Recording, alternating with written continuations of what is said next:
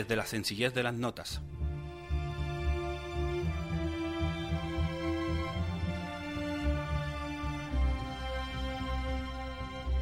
Desde la excelencia de la música, Clasicismo en la Villa, un espacio músico-cultural dirigido y presentado por Javier Ballesteros.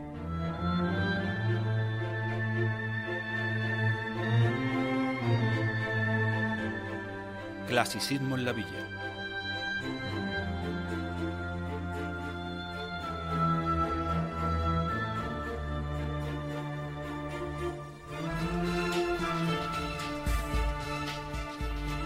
Bienvenidos amigos, llega a Radio Guadalquivir el espacio por excelencia de la música clásica, la música relajada, el New Age o las bandas sonoras de grandes películas. Nace en el 107.5 de vuestro dial o en mi voz en el podcast de Radio Guadalquivir, Clasicismo en la Villa.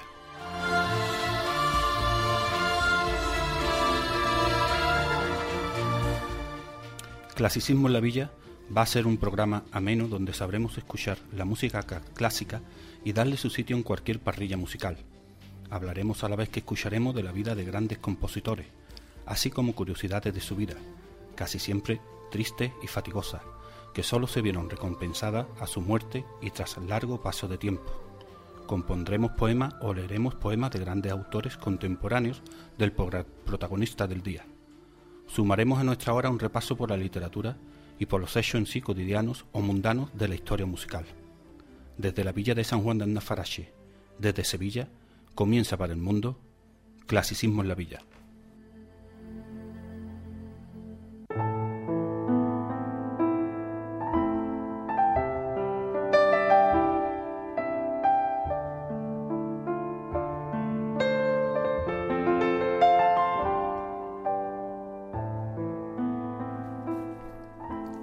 Hace dos o tres meses sonaba una melodía muy pegadiza como soporte a un anuncio de la marca BMW.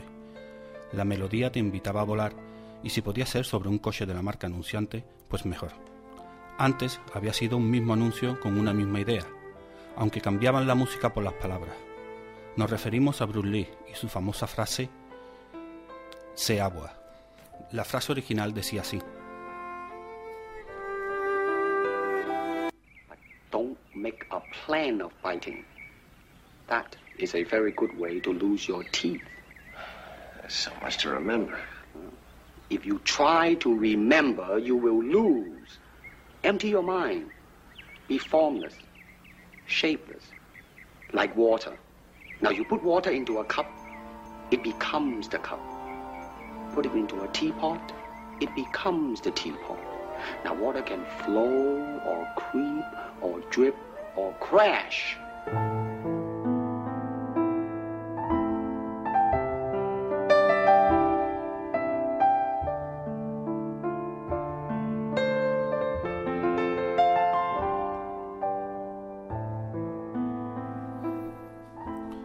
Vacía tu mente, quédate sin forma, como el agua.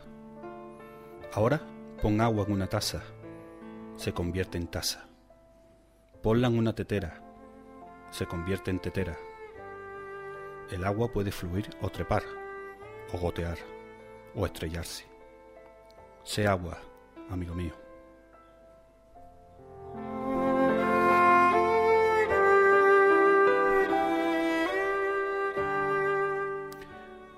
El último espacio comercial era un fragmento de la obra El ballet Pulcinella del autor Igor Stravinsky y sonaba así.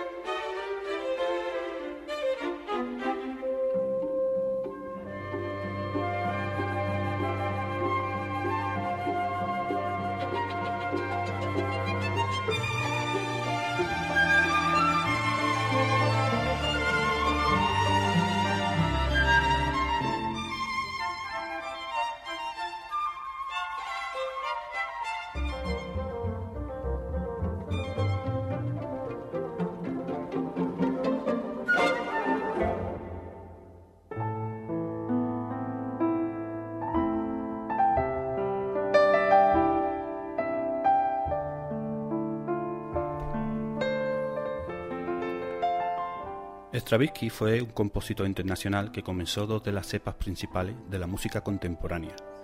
Él estudió con Nikolai Rizky-Kosakov y sus primeras obras, como la Sinfonía número 1, muestran la influencia de ese maestro. Casi de inmediato, sin embargo, comenzó a inclinarse hacia la música de los impresionistas franceses Claude Debussy y Maurice Ravel, manteniendo su perspectiva nacionalista.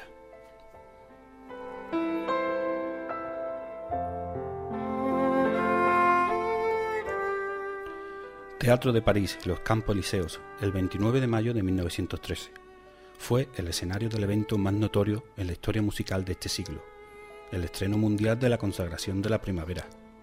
Los problemas comenzaron con el juego de las primeras notas. En el registro de ultra alta del fagot, el famoso compositor Camille Saint-Saëns salió quejándose amargamente de la mala utilización del instrumento. Pronto se convirtió en otra protesta tan fuerte que los bailarines apenas podían oír sus señales. La lucha estalló en la audiencia. Así llegó el modernismo en la música. Su tarjeta de presentación entregada a los 30 años de edad. El autor de este tipo de música podríamos decir que fue el propio ruso Igor Stravinsky. Escuchamos Fantasía, la consagración de la primavera.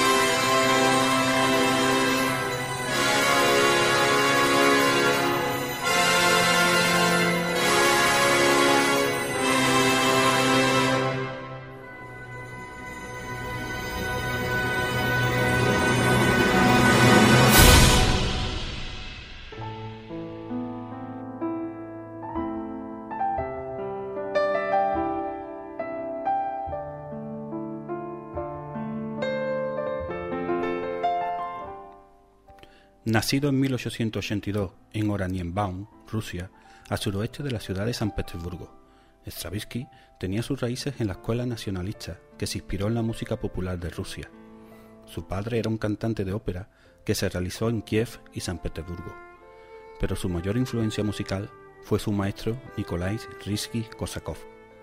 La orquestación de colores que Stravinsky llevó a sus populares melodías se derivan claramente de Rizky-Kosakov. El resultado fue una música nunca antes escuchada en un teatro o en una sala de concierto. En 1910, Sergei Diaghilev, el entonces director del famoso ballet ruso, invitó a Stravinsky a componer obras para la próxima temporada de su compañía en la Ópera de París. El pájaro de fuego, el primero en aparecer, era una sensación. Petrushka y la consagración de la primavera fueron la segunda. Pronto, Stravinsky confirmó su estatus como el principal compositor de la época, una posición que no abandonó hasta su muerte, casi 60 años después. Contemporáneos de Igor Stravinsky, refiriéndonos más que contemporáneo a muerte cercana a la suya y casi todos nacidos a partir de 1900, incluyendo al propio Stravinsky, podríamos citar por ejemplo a Barber. Escuchamos Petrushka para acabar con Igor Stravinsky.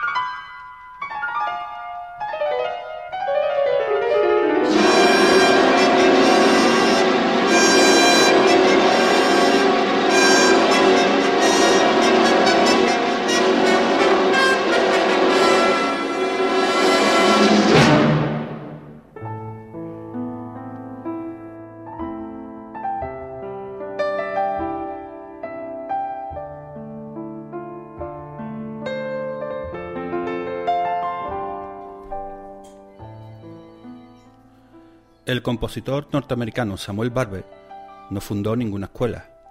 Él no se pegó a ningún estilo.